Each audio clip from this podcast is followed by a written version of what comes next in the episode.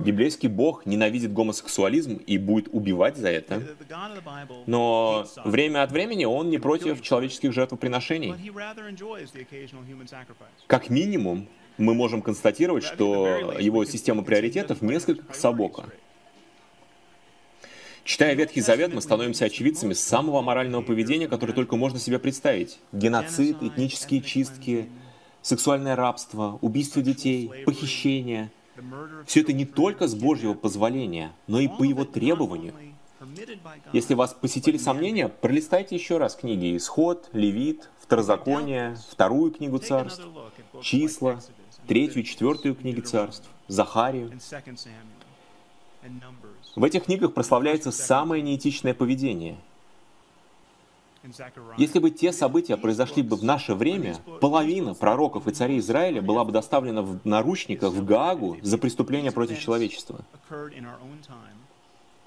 включая Моисея за истребление мадианитян, включая Иисуса Навина за истребление амаликитян, включая Илию за истребление пророка Ваала.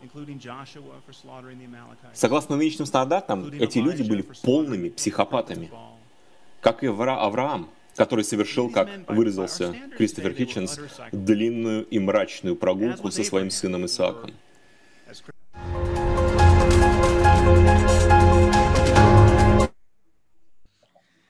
Друзья, э, мы довольно часто слышим подобные возражения от э, критиков, э, такие негативные реплики от атеистов, не так ли? И я думаю, что каждый из нас, несомненно, сталкивается с такими непонятными, как нам кажется, жестокими стихами в Библии. И нас часто могут смущать эти стихи или даже некоторых оскорблять подобные вещи в Ветхом Завете. И поэтому, я думаю, связано это преимущество с тем, что мы не до конца понимаем эти тексты, и поэтому нам нужно внимательно их рассмотреть. Друзья, меня зовут Михаил Бакумов, я руководитель служения «Разумная вера» в Евразии. Вместе со мной мой коллега Дмитрий Розет, старший научный сотрудник Центра апологетических исследований. И сегодня мы пригласили апологета, который готов ответить на все самые сложные возражения против Бога Ветхого Завета. Он готов рассмотреть все самые сложные, непонятные отрывки, которые только а, есть Э, это Пол Копан, э, христианский богослов, аналитический философ, э, апологет, автор, профессор Атлантического университета Палм-Бич. На протяжении шести лет он был президентом Евангельского философского общества. Он написал более 25 книг, и самые известные его книги посвящены детальному анализу самых сложных отрывков Ветхого Завета. Он эксперт в этой сфере, и поэтому он, пожалуй, самый лучший человек, который может рассмотреть все самые непонятные сложные места в Ветхом Завете. Uh, Dr. Copeland, thank you so much for your ministry. Uh, your work has changed my understanding of Old Testament in many ways. Uh, thank you so much. Uh, whenever I come, I come across a passage I do not understand. I always uh, turn to your books and read and uh, try to understand what it really mean. Thank you so much. А, большое спасибо, доктор Копан, за ваше служение. Ваше служение изменило мое отношение, понимание Ветхого Завета. И каждый раз, когда я встречаюсь с трудным местом в Ветхом Завете, я обращаюсь к вашим материалам. Большое спасибо. Друзья, сегодня мы немного э, поменяемся ролями с Дмитрием. Я буду задавать вопросы, э, буду проводить эфир, а Дмитрий будет э, выступать в роли переводчика. Поэтому мы с этого и начнем. Итак, э, друзья, первый вопрос. Э, для тех зрителей, кто не знаком с Полом Копаном, э, расскажите, пожалуйста, о себе, доктор Копан. Кто вы, как вы пришли к Богу, чем вы занимаетесь, каковы основные области ваших апологетических исследований, какие свои работы из числа уже опубликованных вы считаете самыми важными? Okay, Dr. Kopan, uh, question number one, please. Sure. Uh, well, thank you for having me on your program, by the way. I just wanted to say thank you, and uh, I feel a kinship with you all. Uh, my uh, father came from Ukraine uh, area just south of Dnipropetrovsk uh, and was born in a small village there. My mother was born in Riga, Latvia. And uh, so my father was pastor of a Russian Ukrainian church for 18 years in Cleveland, Ohio. Maybe I'll just stop there. I just. Окей. Uh, okay. uh, большое спасибо за то, что пригласили меня на вашу передачу. Я чувствую с вами некоторое родство, потому что мой отец родом с Украины, а моя мама родом из Латвии. Мой отец был пастором украинской церкви. And I came to Christ through the uh, largely through the work of apologetics myself. И я пришел ко Христу э, во многом благодаря апологетике.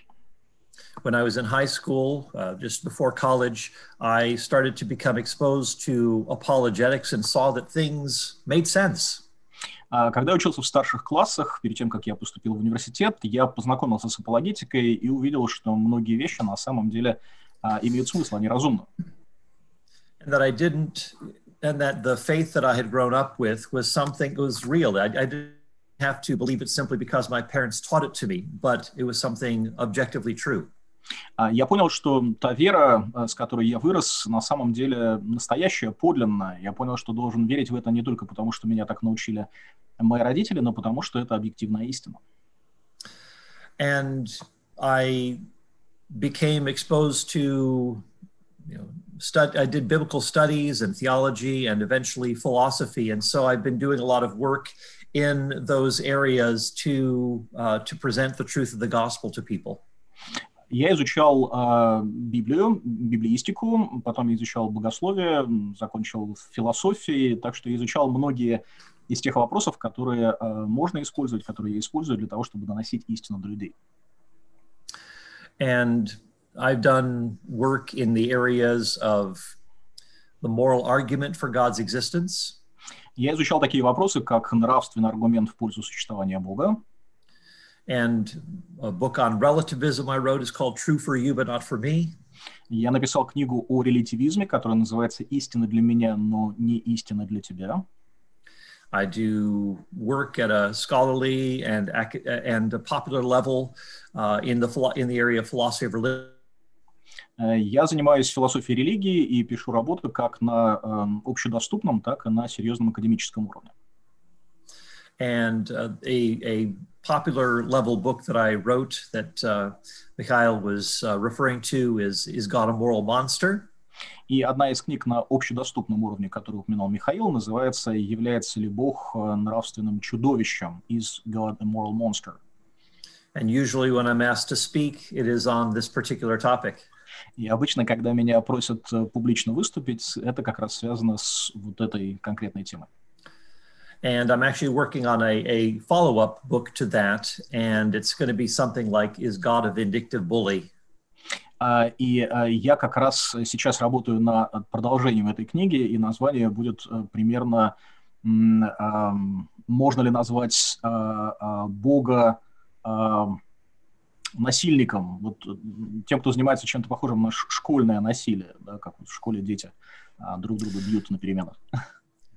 So I, I'll be working on the, I'm writing on themes like the, the those difficult imprecatory psalms, И э, я также э, изучаю, э, проделал некоторую работу на, по теме псалмов, э, которые часто называют э, эм, жестокими, uh, God's hardening Pharaoh's heart, and so forth. э, на тему о том, как Бог расточил сердце фараона и тому подобные вещи. And I'd imagine we'll touch on some of those questions today. И э, я думаю, что сегодня мы некоторых из этих вопросов коснемся.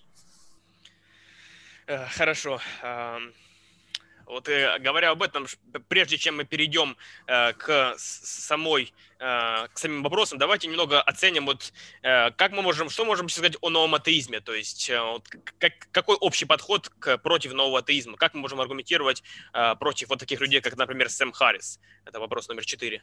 Um, okay, let's go on with the question number four.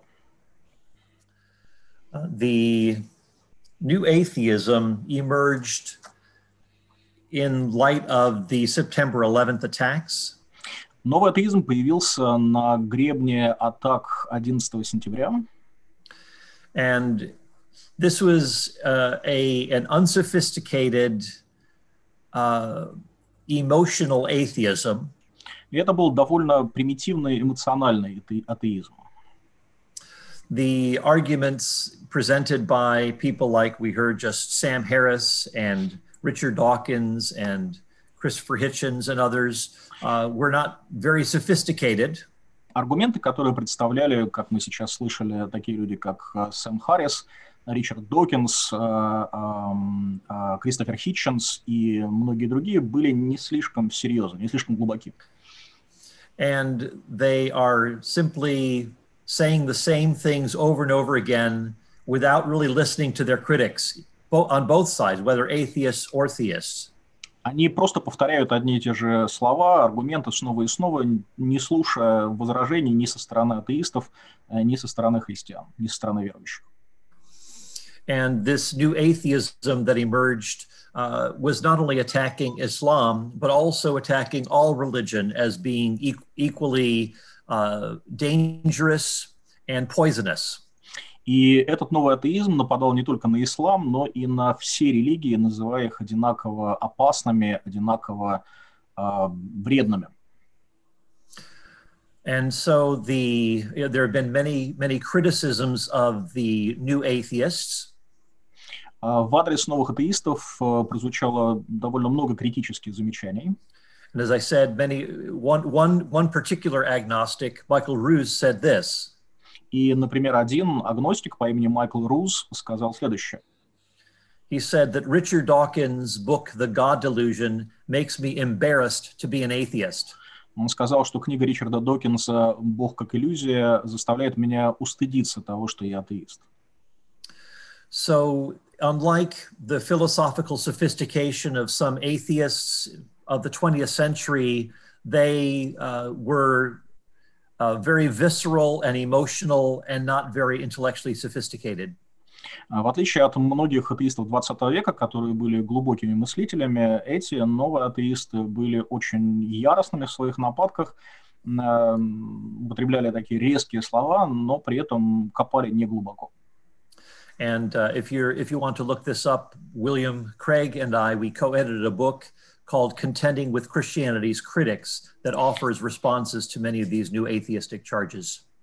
И э, если вам интересно будет посмотреть, вместе с Уильямом Лейном Крейгом, который был в одной из наших программ, э, мы написали э, книгу, которая называется «Contending with the, Crit- with the Critics», и эм, в этой книге мы дали ответ на некоторые аргументы новых атеистов. Отлично. И сделав такое введение, давайте перейдем конкретно к вопросам, в которых э, доктор Копан специализируется. Итак, начнем с популярного утверждения, что Бог повелел совершить истребление народа в Ханаане, он повелел совершить геноцид. Итак, повелел ли Бог совершить ге- геноцид в Ханаане на самом деле? Это вопрос номер шесть. Okay, let's go on to the question number six. Well, when we're dealing with the question of genocide, we Когда- are. De- Go ahead. Э, Когда мы касаемся вопроса о геноциде, we understand this to be the uh, intentional uh, destruct the intended destruction of a people group мы имеем в виду намеренное уничтожение некоего народа, некой национальности. or possibly a religious group Может быть, религиозная группа. when we're dealing with the canaanites А Когда мы говорим о хананеях, uh, we are not dealing with ethnicity but moral behavior а, речь идет не о национальности, не о национальном признаке, а о нравственном поведении. the canaanites engaged in activities that would have been considered criminal in any civilized society Хананеи занимались тем, что в любом цивилизованном обществе считалось бы преступным. infant sacrifice Они приносили в Bestiality. жертву детей, они эм, устраивали всякие порочные вещи с животными, uh, ritual prostitution, они infant sacrifice, занимались ритуальной проституцией, как уже было сказано, приносили в жертву детей. and God had already waited hundreds of years before the time was ripe so that judgment would fall upon the Canaanites.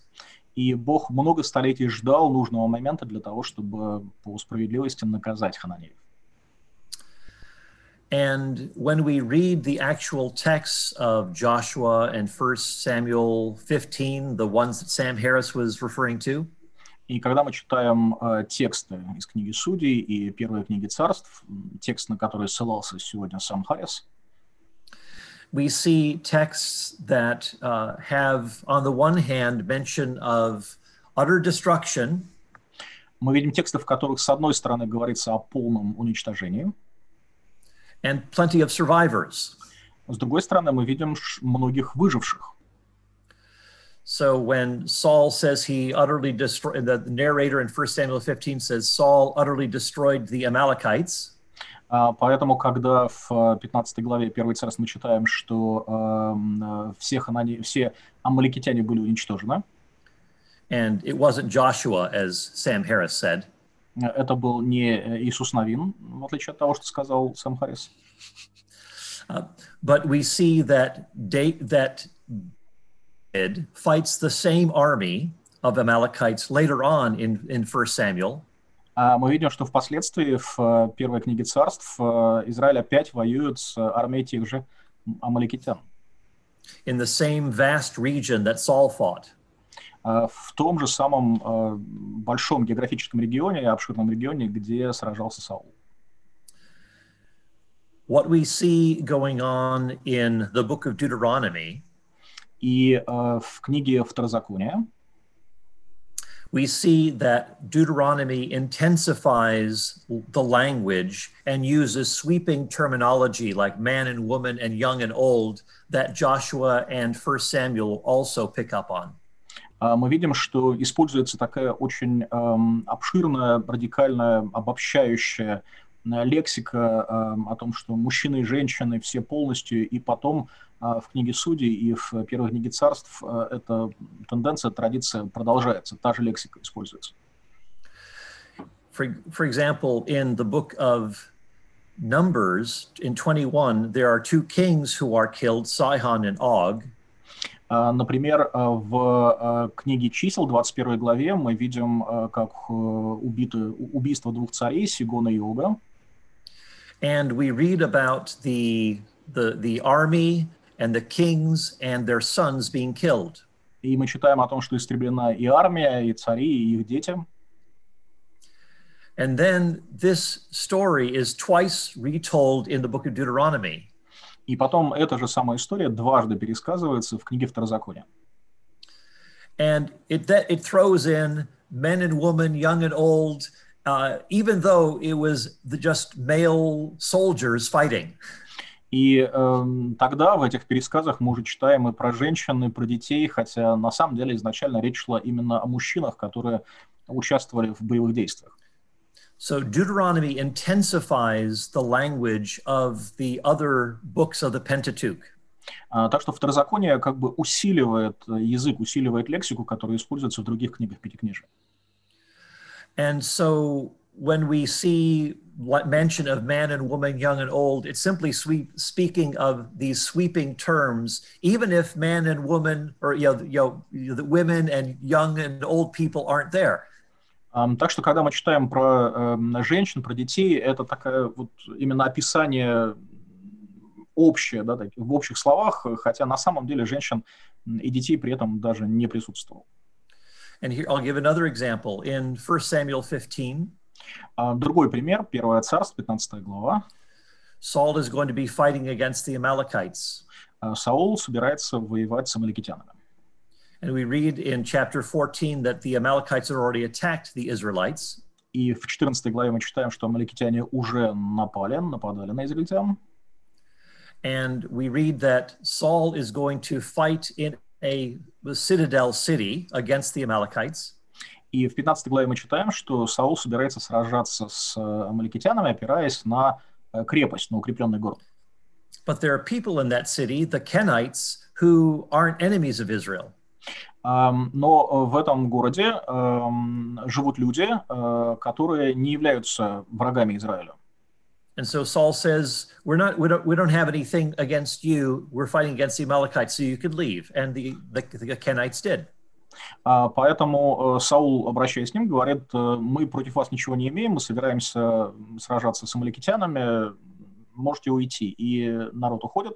А, So so if they're getting ready for battle, certainly there aren't going to be women there. А, Так что если э, там должно было произойти сражение, то женщин никаких э, на этой территории не было. But the text throws in, just like Deuteronomy, uh, man and woman, young and old, gives those sweeping terms again. Но в тексте мы читаем опять женщины, и дети, и старые, и млад, э, то есть те же самые обобщающие термины, которые мы видим э, во второзаконии. And then both the narrator and Saul tell us that Saul utterly destroyed the Amalekites. Um, и как сам повествователь, рассказчик, э, так и Саул говорят нам о том, что Саул полностью уничтожил, истребил амаликитян.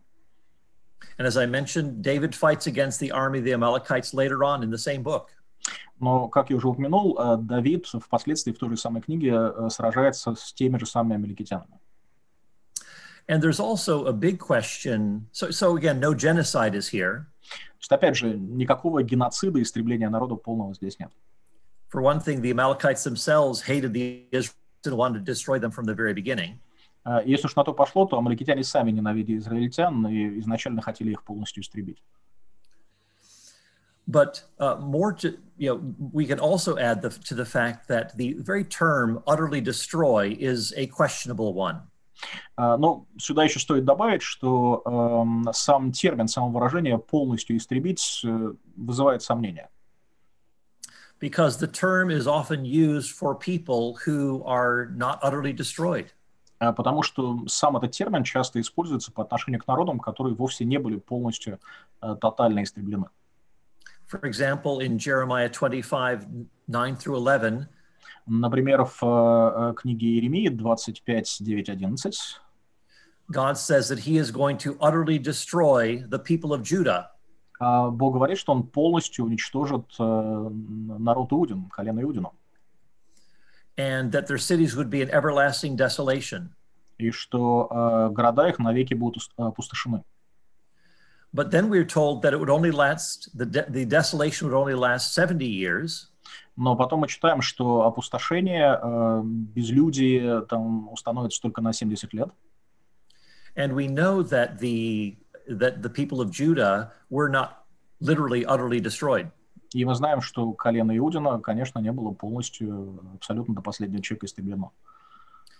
But we can say that they were, there was a, a devastation that came to the nation of Judah. Но мы можем сказать, что на колено Иудина обрушилась пагуба, обрушилась катастрофа. and that every facet of their society had been had been undermined or ruined. И что каждая часть их э, жизни, э, их общества пострадала или пришла в упадок. Um, in one recent book, um, John John Walton uh, writes about the Israelite conquest, А В недавней, э, в недавней своей книге Джон Олтон пишет о завоеваниях израильтян, and he argues that the term "utterly destroy" should be translated to remove from use or to remove identity. И он настаивает на том, что вот эта фраза, которая переводится как полное истребление, э, ее следует перевести, переводить иначе, как вывести из употребления или привести в негодность. And he uses the comparison of Nazism, which was destroyed, И в качестве примера он ссылается на э, нацизм, который был уничтожен. the the symbols and the hierarchy and the monuments were ta- were all destroyed Э, были уничтожены и символика, и памятники, и сама вот эта иерархия. but the the german nation survived Однако народ немецкий выжил. and so he sees that as an example of what is going on in the scriptures so it's not genocide at all И он считает, что вот примерно то же самое произошло в Писаниях, то есть речь вообще не идет о геноциде.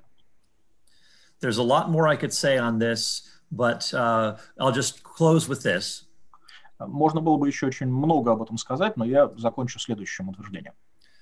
that the canaanite tribe tribes were not the issue А, Дело было не в племенах хананеев, because the israelites came from that very tribal identity а, потому что... Come again? the Israelites came from that very tribal grouping. Окей, потому что эм, израильтяне тоже эм, вышли вот из этой э, племенной среды, из э, этого племенного существования.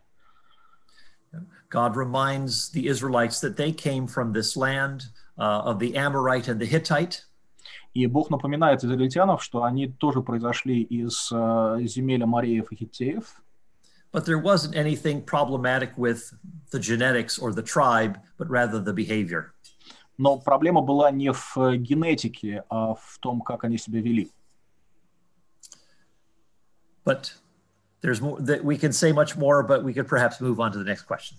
А можно было бы сказать гораздо больше, но давайте перейдем к следующему вопросу. Отлично. Э, Давайте тогда возьмем э, тоже обширную тему, другую, и, наверное, один из самых популярных вопросов. Почему Библия позволяет рабство? Это восьмой вопрос. Uh, okay, let's talk about question number eight. Okay. Uh, when it comes to the Bible and uh, uh, slavery, uh, this is, you know, the in the at least the English uh, is an unfortunate uh, translation. Когда дело доходит до темы о Библии и рабстве, э, то перевод слова, который используется, по крайней мере, на английский язык, очень неудачен. Actually, the Russian gets it gets it better. В русском языке все немножко лучше. Now we see the connection between the, the verb work, работать, and rab, uh, servant or worker. А Мы видим в русском языке связь между словом «раб» и словом «работать». And in the Hebrew, uh, someone who is working for another person who is by that person under contract can be servant of that person. И, соответственно, в еврейском языке человек, который работает на другого человека, находится под его властью, под его управлением, может, может быть назван слугой, служителем, рабом этого человека. And so the person who is it's it's more like a contracted you know uh, relationship uh, where there is a certain dynamic dependency of one to another. То есть речь идет о каких-то определенных договорных взаимоотношениях, э, в которых у обеих сторон есть определенные взаимные обязательства. And the term serve, uh, sometimes translated work, uh, is a neutral term in the Old Testament. И в Ветхом Завете сам глагол «служить», э, который иногда переводится как «работать», э, он носит в Ветхом Завете такой нейтральный характер, без, э, без нравственной оценки. So, for example, uh, Joshua and Moses are called the servant of the Lord. Например, Иисус Навин и Моисей называются рабами Господними. And uh, God tells Moses to tell Pharaoh И, to, in э, the book of Exodus и Господь говорит э, Моисею в книге Исход, чтобы тот сказал фараону, he says, uh, Let my people go, that they may serve me in the wilderness. Эм, скажи ему, отпусти народ мой, чтобы они э, служили мне, э, совершили служение мне в пустыне. So they had been servants under Pharaoh, То есть они были рабами фараона, служили фараону, but then they were to serve the Lord in the wilderness. а теперь они должны быть э, слугами Богу, служить Богу, быть рабами Богу в пустыне. The same term is used. Использовано одно и то же слово. Uh, in one context, in Egypt, it's negative. А В одном случае, когда речь идет о Египте, оно носит э, негативную коннотацию, And as they're delivered from Egypt and in the wilderness, that is a positive uh, uh, servitude. и когда они обретают свободу от египетского плена, рабства и оказываются в пустыне, это слово становится позитивным, оказывает, э, изображает такое рабство, служение в положительном смысле. So when it comes to our many of the English translations, they can be very misleading. И когда э, дело доходит до переводов на английский язык, во многих случаях они сбивают с толку, они создают неверное впечатление. And for those in Western Europe or in North America, it can sound like the kind of slavery that has been part of our history. И для тех людей, которые живут в Западной Европе или в Северной Америке, когда они читают эти тексты, у них возникает ощущение, что речь идет о том рабстве, с которым мы знакомы, которое было частью нашей истории. where the slave was basically the property of the master and the master could do whatever he wanted with him. А Вроде как раб был собственностью своего хозяина, и хозяин мог поступать с ним, как ему заблагорассудится. But when you look at the law of Moses itself, we see that this it, it would actually oppose the kind of modern slavery that we're familiar with. Но если посмотреть на закон Моисеев, то мы увидим, что на самом деле он был против того э, вида рабства, который мы видим в новые времена, в более поздние времена. For example, kidnapping was cap was capitally punishable, uh, but modern slavery began with kidnapping. Например, похищение человека было наказуемо смертью, тогда как нынешнее современное рабство начиналось как раз с похищения людей, порабощения их против собственной воли. Uh, we can also say that if uh, that a, a servant in Israel was someone who was not property, but a person who had rights. И можно сказать, что в Израиле раб, слуга, это был не, он не был собственностью чьей-то, у него были определенные права. So if a master strikes his servant so that he dies, then the master could be capitally punished. Например, если хозяин ударит своего раба и тот умрет, то хозяина за это могли подвергнуть смертной казни. So this was a this was not a property crime. This is a person crime. Uh, то есть речь идет не о имущественном преступлении, а преступлении против личности. And we could also add that uh, if you injured your slave, like knocking out his, his servant, knocked out his eye or his tooth, then the servant could go free. И кроме того, можно вспомнить, что если хозяин ударил своего раба и эм, выбил ему глаз или зуб, то в результате э, раб обретал свободу, его отпускали на свободу. And Israel had a, a law that uh, allowed runaway slaves from other nations to come and settle within Israel. И uh, в Израиле был закон, согласно которому беглые рабы из других народов могли uh, селиться на территории Израиля. The message is that if you're being harshly treated elsewhere, come and find refuge here. И uh, послание uh, таково, что если с тобой где-то плохо обращаются в других местах, приходи и живи здесь. And by contrast, the nations surrounding Israel had extradition treaties to return slaves to their masters. А с другой стороны, в полную противоположность Израилю у окрестных народов были законы об экстрадиции. То есть, если раб бежал, то были договоры, согласно которым раба должны были вернуть обратно в его страну. And if you were harboring a runaway slave, you could be capitally punished. А если ты укрываешь беглого раба, то тебя могли наказать смертью. So what we see is a, a very uh, humanizing system in the Old Testament. Uh, так что мы видим очень гуманную систему в Ветхом Завете. And we could look at a number of different texts, but that's just a general overview. Можно посмотреть на много разных текстов, но это вот такой общий обзор. And one text in Leviticus 25 talks about foreign servants. Например, в одном тексте в 25 главе книги Левит мы читаем о рабах из других стран. And usually, and, and for foreigners, they would probably stay on with people in Israel from generation to generation. Um, и um, иностранцы оставались в Израиле и жили там многие поколения. Because they could not own land themselves as the Israelites could. Um, they could not own land. Uh, they stayed with people who owned land, so that because the Israelites, no, the, the the foreigners couldn't own land. Only the Israelites could. Окей. Okay. Иностранцы, которые при, при, приходили в Израиль, не могли владеть там землей, поэтому они uh, жили с теми людьми, у которых было право владеть землей. And so that's why foreigners would attach themselves to Israelite families and you know go from generation to generation.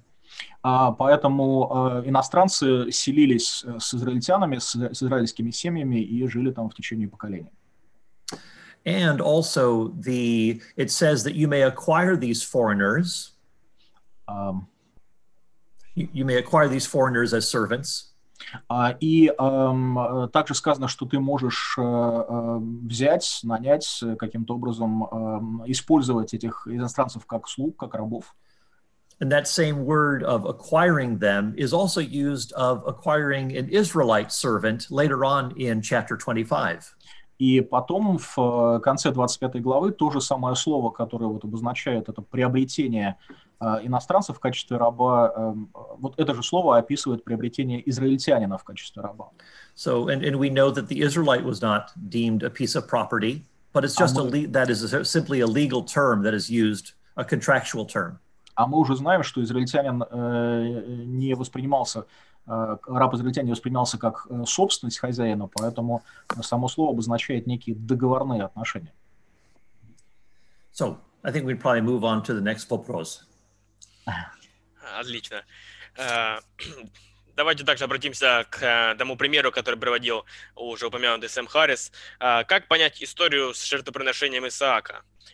И, и, и часто вопрос возникает, а что если Бог нам повелит сделать такое сегодня? Например, пойти там и истребить всех евреев, или же пойти принести своего сына в жертву? Как мы должны на это реагировать? Um, okay, let's talk about question number 13. All right, we'll try to be very, very brief here. This can get very involved. Uh, попробую быть очень кратким, потому что это затягивающая тема. Uh, when we are dealing with this passage in, in Genesis 22, когда мы читаем отрывок из 22 главы uh, Бытия, we need to remember that this act or this command has a number of additional facts that need to be considered. Мы должны помнить, что эта заповедь, это повеление Бога, с ним связаны еще и некоторые дополнительные факты, которые тоже надо принять во внимание. It was God just suddenly, or that Abraham suddenly heard a voice and acted on it, uh, never having heard some outside voice before. То есть речь не о том, что Авраам вдруг неожиданно из ниоткуда услышал голос и побежал исполнять повеление, хотя раньше никогда божественного голоса не слышал. God had been speaking to Abraham for decades. Бог разговаривал с Авраамом уже десятилетия. God had given to Abraham and Sarah a miracle child. Бог дал Аврааму и Саре чудесного ребенка. And God had promised that that child would be the means of blessing to all the families of the earth. И Бог пообещал, что этот ребенок будет благословением для всех семей, для всех колен по всему, земле, всему лицу земли. And also, God had prepared Abraham uh, because he had another son, Ishmael, through uh, his Egyptian servant Hagar. И uh, кроме того, uh, у Авраама был еще один ребенок, сын Исмаил от uh, его служанки Агарь. So, so God had told when there was tension between Hagar and Sarah, God said to let them go. И когда между Агарью и Сарой возникли трения, возник конфликт, Бог повелел отпустить Агарь Исмаила. So Hagar and Ishmael are, uh, are told to leave. Um, Агарь и Исмаил получают повеление уйти. And God promises Abraham, though, that he that they will not perish, but God will make of Ishmael a great nation. Однако Бог обещает Аврааму, что они не погибнут, но Бог из Измаила от Измаила произведет великий большой народ. What might otherwise look like a, a, a cruel, harsh act is actually uh, has a divine promise behind it that God will take care of things. И то, что могло бы в другом случае показаться неким жестоким uh, проявлением жестокости, uh, в данном случае uh, за этим стоит некий божественный план, божественное обещание. And so Abraham, when he is going to Mount Moriah, и э, когда э, Авраам идет на гору Мория, uh, he is taking his teenage son uh, Isaac, who could even overpower him. He's got to carry that wood on his back for three days. Он ведет с собой своего сына, подростка Исаака, и подросток достаточно крепкий, он мог бы, в принципе, справиться со своим отцом, потому что он достаточно силен, чтобы три дня нести на спине э, дрова. And he tells, Abraham tells his servants that we will go and we will return. И своим слугам Авраам говорит, мы пойдем и мы вернемся.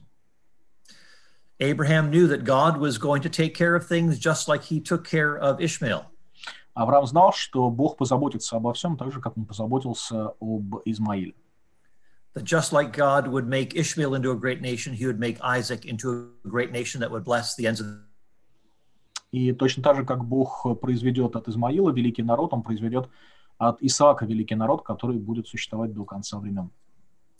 So if Abraham believed that Isaac would accompany him back to back to his home, И если Авраам э, был уверен, что Исаак э, с ним вернется домой, uh, we're, we we have a di- we're, we're as I said we're dealing with a different set of facts here than just an ordinary parent and an ordinary child. а, то мы с вами здесь имеем дело с совершенно иным набором фактов, нежели такие простые, банальные отношения а, родителей и ребенка. And we could and we could ask the question, you know, if if it if you if your child were to be killed or if you were to be uh, you know and the child would be uh, raised back up right away, would that make a difference? И мы, э, в принципе, можем э, задать вопрос, задаться вопросом, если э, твой ребенок будет э, воскрешен, да, после того, как ты его убьешь, изменит ли это картину, расклад? Yeah, and of course, of course, it would make a difference, and of, and that that sets a new context for Abraham and Isaac that is unique uh, in you know to humanity. А, Конечно, это все меняет. Это м, э, создает для Авраама и Исаака совершенно а, особые условия, совершенно особую ситуацию, не имеющую себе параллелей в истории человечества. So those are just a few reflections on on that particular topic. И это просто несколько мыслей вот об этой конкретной э, теме.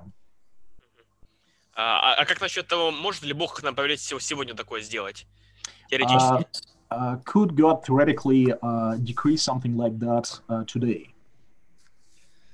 Well, we what I would argue is that uh, many of the acts in biblical history are unique and unrepeatable. А, Я бы сказал, что многие э, действия, многие ситуации из библейской истории уникальны и неповторимы.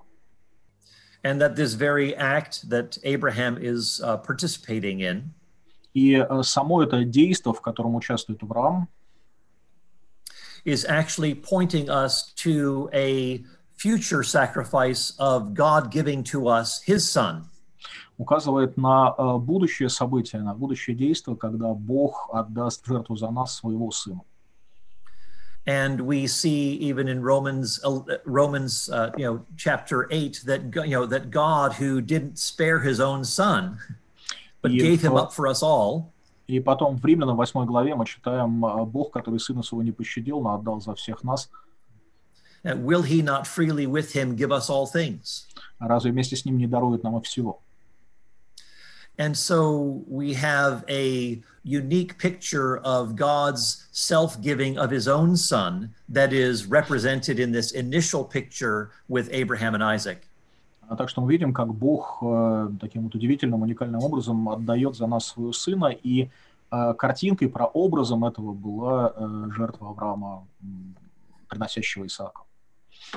So just just as the uh, as it were the sacrifice of Jesus was once for all, И точно так же, как э, жертва Христа была принесена раз и навсегда, uh, we can talk about this uh, this example that pointed forward is once and for all. э, можно говорить, что вот этот э, прообраз, этот пример ветхозаветный, он тоже был как бы раз и навсегда.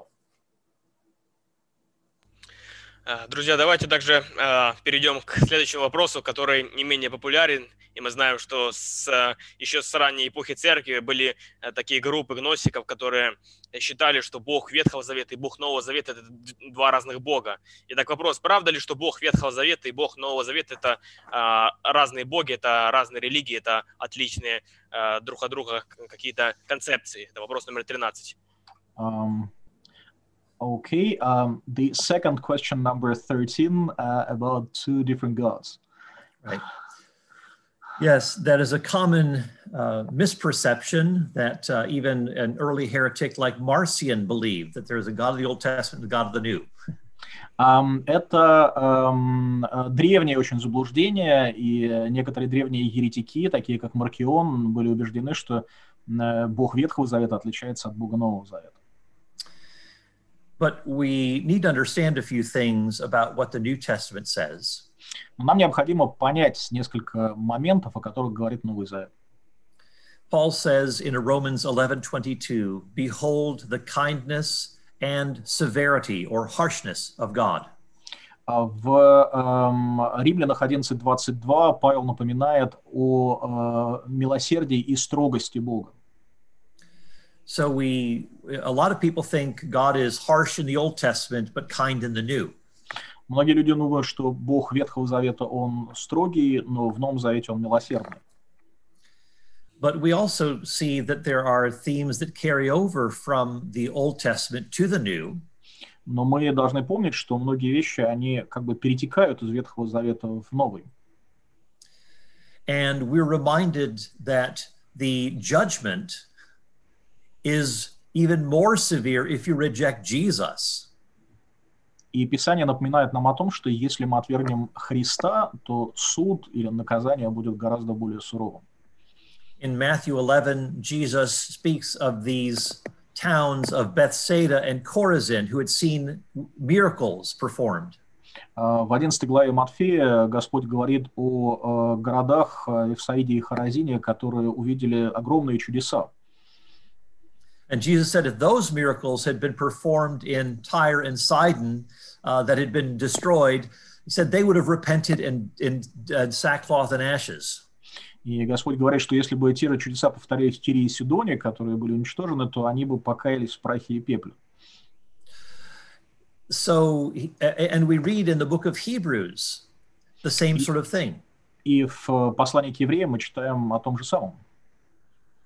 In, Hebrew, in Hebrews 2 and uh, 10 and 12, we see that the law that was applied in the Old Testament А Во второй, э, 10, 12 главах мы читаем, что закон, который эм, эм, применялся в Ветхом Завете, that he's basically it's saying if you thought that those punishments were strict or harsh, э, автор, по сути, говорит, если ты думал, что те наказания э, были суровыми и э, жестокими, it will be far more severe for those who reject the gospel of Jesus Christ.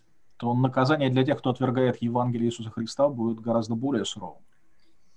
Uh, we see that Jesus is one who himself acts very fiercely when he's driving money changers out of the temple. Мы видим, как э, Иисус действует очень сурово сам, когда он выгоняет э, менял миновщиков денег из храма. Uh, we see that the uh, you know that you know that there there comes judgment upon Elymas in Acts 13. He is struck blind by the hand of the Lord. А, Мы видим, как в э, Деяниях в 13 главе эм, совершается суд над Елимой, волхвом, который ослеплен э, действием Божьим. And so so there is you know some people say oh that looks kind of like the Old Testament, but no no this is in the New Testament. И некоторые люди говорят, э, это как прям в Ветхом Завете, но нет-нет-нет, это Новый Завет. And in Revelation 2, there is a false prophetess Jezebel. И в второй главе Откровения мы читаем про лжепророчицу по имени Иезавель.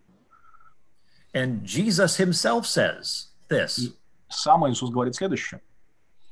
that he cast Jezebel, this false prophetess, on a bed of sickness. Э, что он поверг эту пророчицу на ложе болезни. And he said he would destroy her followers. И говорит, что он уничтожит, погубит ее последователей.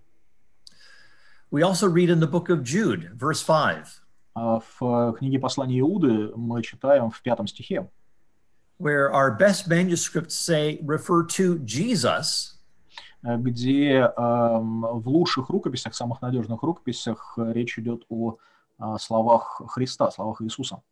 where it says that uh, Jesus, after delivering the Israelites from Egypt, Эм, О делах Иисуса. Там э, сказано, что эм, Иисус после того, как он э, избавил израильтян из египетского рабства, then he destroyed those who were disobedient. Э, он уничтожил э, или погубил тех, кто был непослушен, непокорен. So this is attributing work in the Old Testament, judgment in the Old Testament, in a very strict, severe way to Jesus. А, То есть мы видим, как очень суровое, э, жесткое наказание, совершенное в Ветхом Завете, приписывается Иисусу. So to get rid of the Old Testament uh, uh, because of the harshness is missing that there is a continuity between the harshness of the Old Testament and the New Testament. Um, И если мы захотим избавиться, выбросить Ветхий Завет из-за того, что там все так сурово, э, то мы э, просто не учитываем того факта, что между э, Ветхим Заветом и Новым Заветом есть непрерывная связь, э, пр- продолжение. Ветхий Завет перетекает в Новый. So we see both the wrath of God intensified in the New Testament, И мы видим, как в Новом Завете усиливается и гнев Божий, but we also see the love of God intensified as he reveals himself in Jesus' self giving death on the cross. но мы также видим, как усиливается и любовь Божья, э, любовь Бога, который отдал, э, принес Сына Своего э, в жертву на кресте. Отлично. Давайте также кратко рассмотрим историю с Елисеем. Как понять историю с Елисеем и растерзанными детьми, когда мы помним эту историю, что Елисей повелел, и медведицы уничтожили множество э, маленьких детей, как написано у нас. Это вопрос номер 11. And question number 11. Yes. The passage is taken from, uh, from 2 Kings 2, А, Этот отрывок взят из второй главы э, третьей книги, э, четвертой книги царств, where Elijah has just gone up to heaven in a fiery chariot.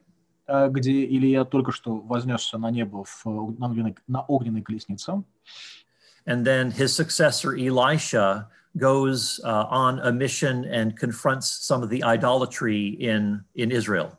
А его преемник Елисей э, отправляется собственным поручением и противостоит э, неким противосто- проявлениям идолопоклонства в Израиле.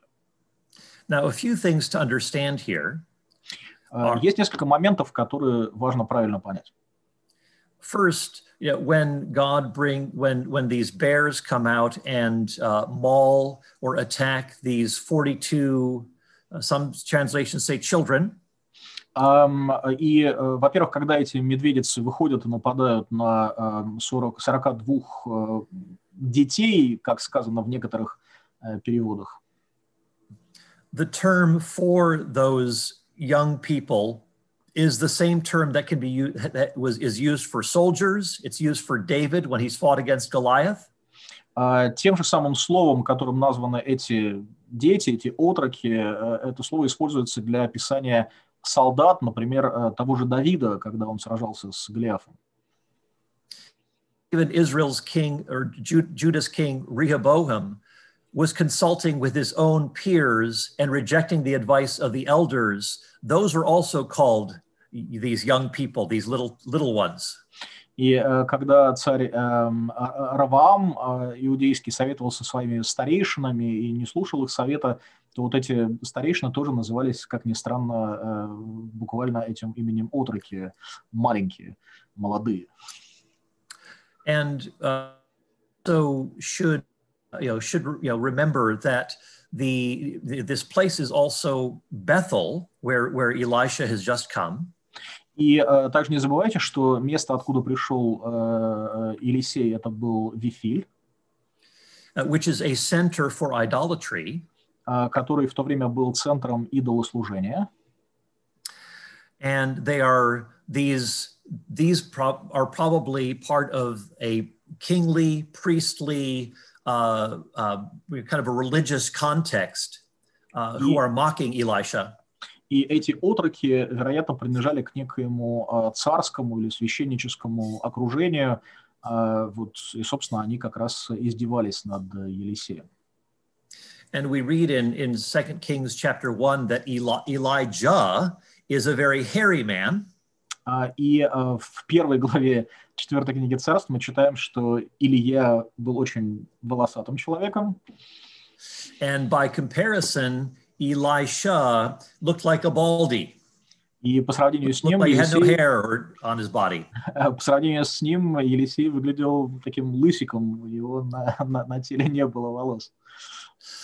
And so these young, these these youths, um, yeah, basically they're male unmarried uh, youths. They don't have a household of their own, То есть, по сути дела, идет, э, речь идет о неких э, молодых, неженатых э, лицах мужского пола, э, мужчинах, юношах, э, у которых нет собственной семьи. And so they're mocking a prophet of God. которые издеваются над Божьим пророком.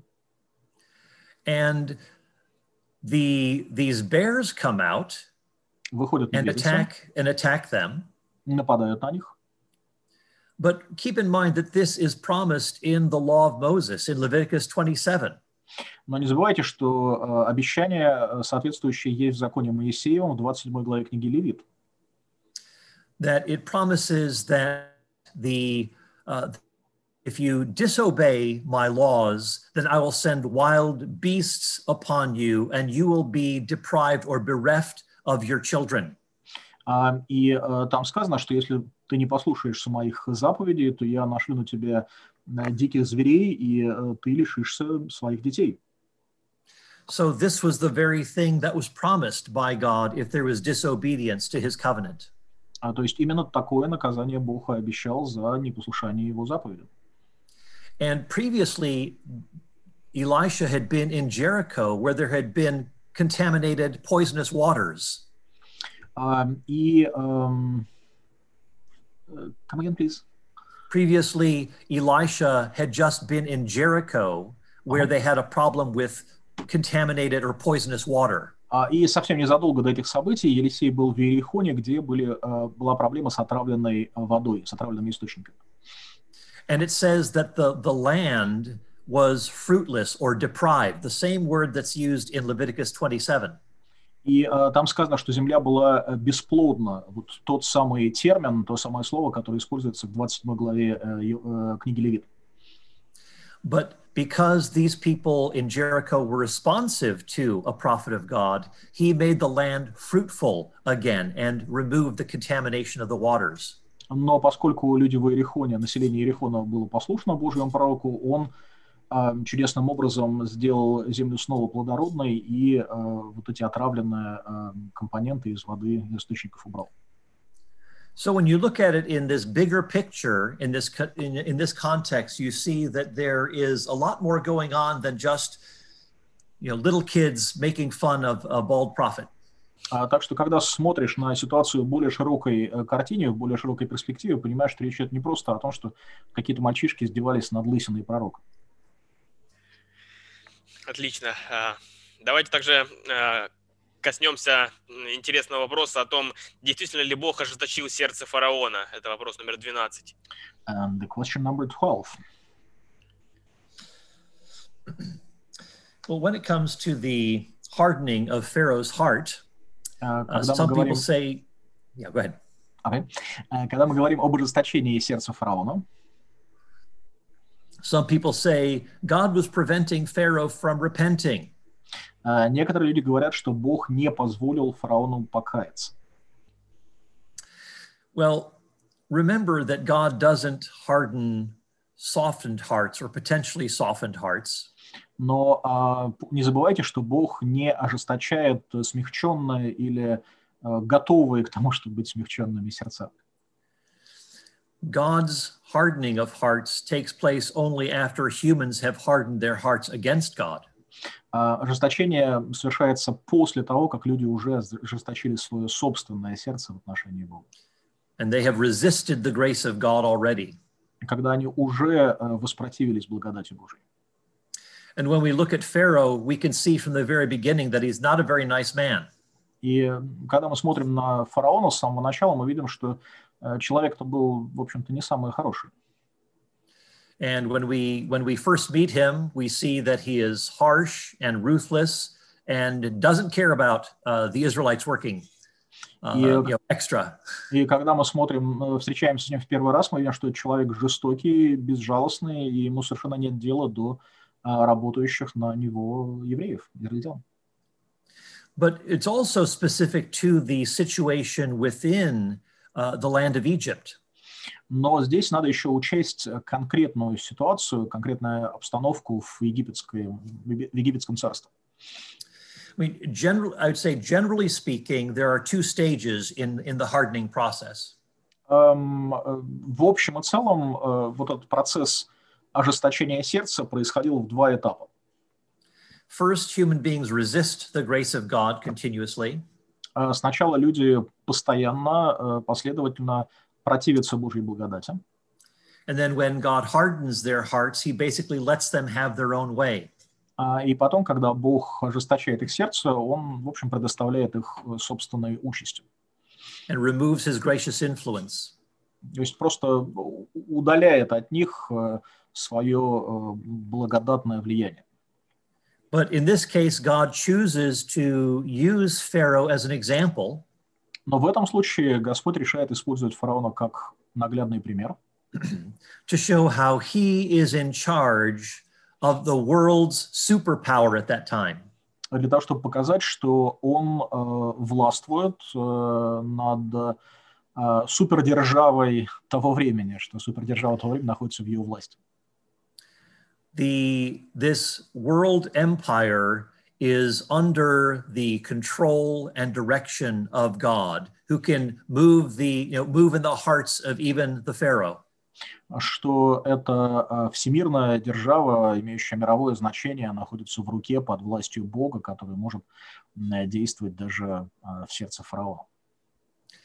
And so God is showing that he, he doesn't have to be in his own land of Israel or Canaan to uh, show his greater power over the nations. Эм, Тем самым Бог показывает, что ему совершенно не обязательно э, совершать какие-то действия в э, как бы собственной земле э, Израиля, в э, Ханаане, э, чтобы проявить свою власть над народами, над людьми. And so God sends these plagues into Egypt and is at ba- as- basically attacking the particular gods of the Egyptians. И Бог насылает э, эти э, казни на египетский народ, по сути дела, э, нападая на конкретных, конкретные божества языческие, которым поклонялись египтяне. And so we see the repeated refrain of, you know, and they will know that, or he will know that I am the Lord. И мы слышим постоянно повторяющуюся одну и ту же фразу «и узнают, что я Господь». So those are a few considerations when we look at the uh, when, when we look at the hardening of Pharaoh's heart. А, Вот несколько мыслей по поводу ожесточения сердца фараона. Отлично. И э, несколько последних вопросов. Э, один из них, правда ли, что Бог относится к женщинам хуже, чем к мужчинам? Um, Это вопрос and, номер девять. uh, question number nine. Uh, when we look at the Old Testament, we see that women are equal in stature to men. А, Глядя на Ветхий Завет, мы видим, что женщины равны по положению мужчинам, that they are made in the image of God. что они сотворены по образу Божьему. We see that women uh, can rise up in leadership in Israel. И Мы видим, что женщины могут э, достичь очень высокого положения э, в израильском обществе. And while we do see some defective uh, social structures within Israel and surrounding nations, И хотя как в Израиле, так и в окрестных народах мы видим некоторые э, искаженные, э, ущербные социальные структуры, we see the law of Moses is given and it is regularly pointing people back to the way things were at the beginning. А, Мы также видим, что был дан закон Моисеев, который постоянно отсылает людей, указывает им на то, как все было изначально. So uh, you can see that both the father, the command, the you know, the command to honor your father and mother is shows a- an equality here. И мы видим, что заповедь э, «почитай отца твою и мать твою» э, подчеркивает равенство. And if you uh, cursed your mother or father, that could be capitally punished. И э, проклятие, ругательство в отношении, э, по отношению к отцу или матери э, подлежало смертной казни, смертному наказанию. And when we look at uh, Proverbs 31, И когда мы смотрим на 31 главу книги притчи, we see a very capable woman. э, мы видим очень эм, такую талантливую, одаренную женщину, a person of excellent character, э, женщину, обладающую безупречным э, нравственным обликом, someone who is industrious and hardworking, эм, такой обладающую предприимчивостью и очень усердную, трудолюбивую. She engages in manufacturing and trade. Она занимается э, промышл... производит какие-то вещи и занимается торговлей. In real estate, she assesses a field and buys it. Она занимается торговлей недвижимостью, она оценивает э, стоимость участка и приобретает его. And I would say this illustrates how recent scholarship has shown that the you know that women had their own parallel guilds or societies where they had their realm of independence apart from how men you know apart from men's input. И э, вот с этой точки зрения, как э, доказали ученые в последнее время, у женщин была как бы такая собственная параллельная структура, параллельная гильдия, параллельная система, в которой они э, вели жизнь, в общем-то, достаточно независимую от влияния мужчин. And even in this book, I'm actually reading it right now. It's called Rediscovering Eve by a biblical scholar Carol Myers, Rediscovering а, Eve. Даже вот в этой книжке, которую э, сейчас э, наш гость показывает, называется она «Заново открывая Еву», написал ее э, Пол Майерс. Carol, Myers. Carol Myers, прошу прощения. Carol Myers, yeah, yeah, there we go. uh-huh. And she argues that um, the term patriarchy is not a good description of what is going on in the Old Testament. написала эта женщина Карл Майерс, вот, она в этой книге говорит, что патриархия или патриархат – это не совсем правильное описание той ситуации, которая была в Ветхом Завете. Uh, you, sometimes this suggests human be, you know, that males have uh, ultimate power and authority and kind of, you know, even, you know, economically, sexually, uh, socially. А иногда говорят, что у мужчин была такая абсолютно доминантная власть над женщинами и в экономическом, и в политическом, в общественном, э, в половом плане. And she says that you have women like this woman in Proverbs 31 who are part of, you know, they're, they're doing things independent of men. И она говорит, посмотрите, мы видим женщин, например, как в 31 главе притчи, которые делают какие-то вещи совершенно независимо от мужчин. So we see groups of women singers. Мы видим uh, группы женщин-певиц, певцов. Groups of other women who serve in the tabernacle. Uh, видим группы женщин, которые uh, служат в святилище. And there are other groupings of women that just operated on an independent or parallel track to men in society. И видим другие группы женщин, которые действовали как бы параллельно, независимо от мужчин в этом обществе. So this woman, Carol Myers, who, who's a professor at Duke University, И uh, Кэрол Майерс, профессор из университета имени Дюка, she says that the whole idea of patriarchy in the Bible, uh, in the Old Testament in particular, needs to be challenged. Она говорит, что сама вот эта идея ветхозаветного патриархата, ее нужно поставить под сомнение, ее нужно переосмыслить. She said it's just not a helpful category. По ее словам, это очень неудачная характеристика. So there's a there are different types of power sharing going on in uh, in, in in Israel. То есть в Израиле распределение власти происходило разными способами. More, but perhaps we'll stop there. Есть еще много о чем можно сказать, но, наверное, на этом мы остановимся. Отлично. И давайте тогда последний вопрос, который э, зададим на сегодня. Э, что вы считаете основополагающим в своей жизни как апологета? И какой совет вы можете дать людям, которые интересуются философией и христианской апологетикой? Это вопрос 16. Uh, okay, the last one, number 16. Yeah. I, I believe that it's important for Christians who engage in apologetics to make sure that they are, first of all, walking uh, in step with God's Spirit. Я э, убежден, что для людей, которые занимаются апологетикой, прежде всего очень важно э, убедиться, удостовериться, что они э, идут рука об руку, нога в ногу с Божьим Духом. Uh, that they should uh, nourish their own souls with the Word of God on a regular basis. Они должны регулярно питать собственную душу Божьим Словом. And we also need to understand the proper place of the intellect in the order of things. И нам также необходимо понимать правильное место разума, интеллекта в э, общей системе вещей. Uh, many people have actual questions, У многих людей есть интеллектуальные, разумные вопросы, but very often there are questions behind those questions. А, но очень часто э, те вопросы, которые мы слышим, это не самые главные вопросы. Главные вопросы кроются в глубине. And I find that it's very helpful to listen to people's stories first, И э, я для себя э, нашел очень полезным э, выслушивать э, историю людей, то есть их рассказы о себе прежде всего. and to engage them with gentleness and respect. Эм, подходить к ним, общаться с ними с э, вежливостью и уважением, and to understand that the relational component important uh, as a vehicle of transmission of intellectual knowledge and truth. и, и понимать, что э, взаимоотношения, такая вот как бы личное отношение, это очень важный инструмент для того, чтобы доносить до людей знания и истину.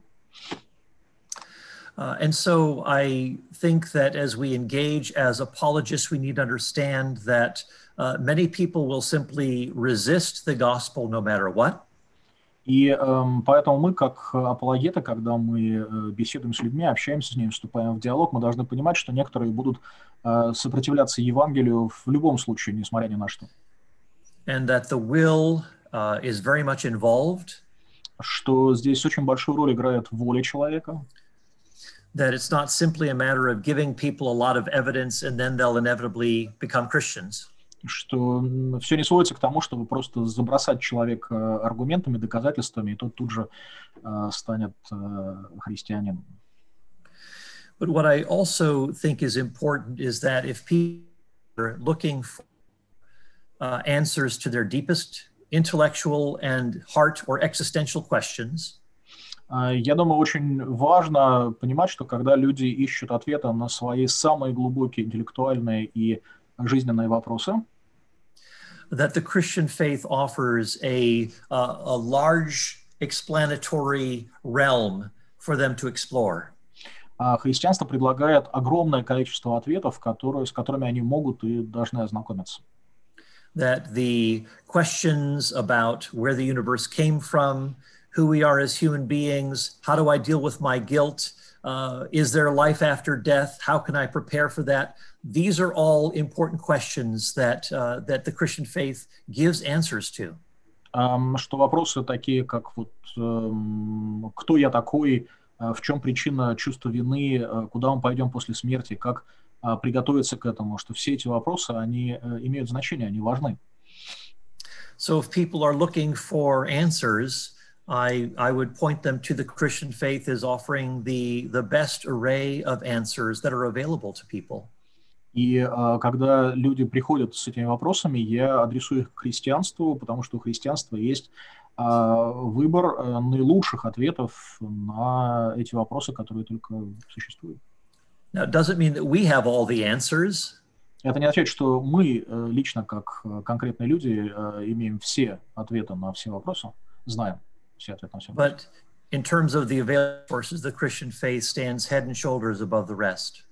Но эм, если мы говорим о э, принципиальном существовании ответов, то в этом отношении христианство на голову выше всех э, остальных э, учений. So those are a few things that I would say um, uh, on that topic. А Это вот несколько вещей, которые я бы сказал в ответ на ваш вопрос. Итак, друзья, наш э, эфир подходит к концу. Э, Мы уже э, зашли за час, и мы услышали очень много ответов э, на самые, пожалуй, сложные вопросы касательно Ветхого Завета. Мы слышали о работах доктора Копана. Для тех, кто знает английский, вы можете обратиться к его книгам «Является ли Бог моральным монстром?», также другим его работам. Возможно, они будут переведены также на русский язык в ближайшем будущем, будем на это надеяться. Ну а всех вас хотел поблагодарить, друзья. Пожалуйста, распространяйте это видео, делитесь им со своими знакомыми, близкими. Э, Скоро будет еще больше новых подкастов, новые проекты с новыми э, известными апологетами, поэтому э, подписывайтесь, если еще не подписаны, э, приглашайте своих знакомых и э, оставайтесь здоровы, будьте благословены. Thank you so much, Dr. Kopan, for your ministry. It's very helpful. I really appreciate it. Thank you. God bless you. Большое спасибо. Thank you very much. А, ну что ж, дорогие друзья, большое спасибо за то, что были с нами сегодня. Пожалуйста, следите, за объявлениями о новых программах, как на канале «Разумная вера», так и на канале Центра апологетических исследований. Уверен, что вас ждет много-много интересного, и новые гости, и новые темы. Э, не теряйтесь, мы не смогли, конечно, ответить на все ваши вопросы, относитесь к этому э, с пониманием, время ограничено, и э, некоторые вопросы, которые вы задавали, я сейчас краем глаза посмотрел, выходили за рамки той темы, которой был посвящен наш, посвящен наш разговор, так что не думайте, что мы их не заметили. Вот. И, как всегда, те вопросы, которые были заданы, мы передадим нашему гостю, чтобы в следующий раз он, возможно, смог на них ответить. Так что спасибо за то, что были с нами сегодня. На сегодня мы заканчиваем. Оставайтесь с миром, служите Господу с радостью. С Богом.